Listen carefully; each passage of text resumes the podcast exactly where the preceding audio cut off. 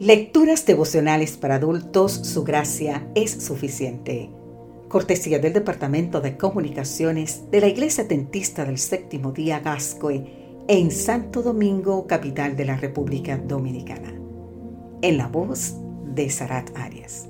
Hoy, 5 de octubre, expedición de sumo riesgo. Primera Timoteo capítulo 1, versículo 2 nos dice, a Timoteo, verdadero hijo en la fe Gracia, misericordia y paz de nuestro Padre y de Cristo Jesús, nuestro Señor. El nombre Timoteo significa alguien que reverencia, honra, adora a Dios. Fue un hijo espiritual, asistente, compañero y discípulo de Pablo. Se convirtió junto a su familia en la primera visita de Pablo a Listra y formó parte del segundo viaje misionero de Pablo hijo de madre judía y de padre griego. Fue instruido desde pequeño en las enseñanzas de Cristo. Pasó un buen tiempo acompañando a Pablo en sus travesías misioneras, hasta que fue enviado solo a atender los desafíos de la creciente iglesia. Timoteo tenía algunos problemas físicos, cierta inconstancia, y no faltaban los que menoscababan su juventud e inexperiencia. Éfeso no era el mejor lugar para pastorear. La ciudad era idólatra, entregada a la diosa Diana, patrona del deseo sexual.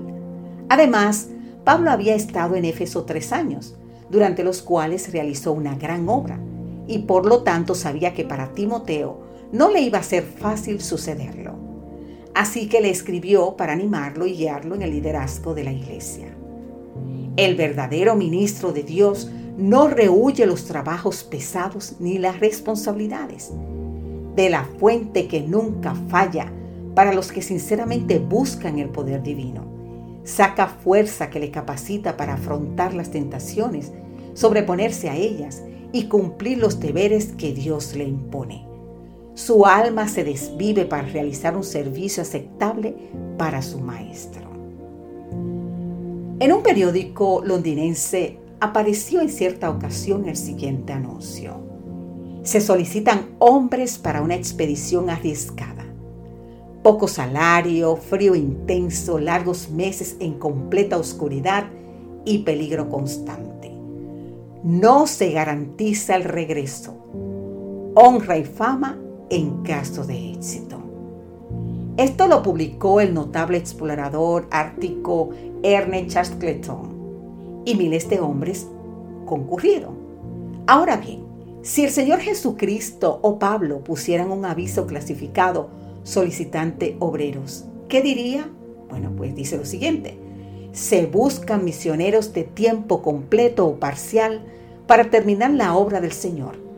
Puede encontrarse con indiferencias, oposición, persecución, cárcel, ataques constantes de un enemigo invisible incluso el martirio. Puede ser que los frutos no sean visibles y la recompensa será contra entrega del producto terminado frente al río de la vida. Entonces, ¿cuál sería nuestra respuesta ante este desafío? Si miles respondieron a la invitación del explorador del Ártico, millares pueden responder a la invitación del explorador del universo para la última y arriesgada expedición del mayor rescate de la historia. Alto es el precio de la demanda, incalculable es el valor de la recompensa. Que Dios hoy te bendiga en gran manera.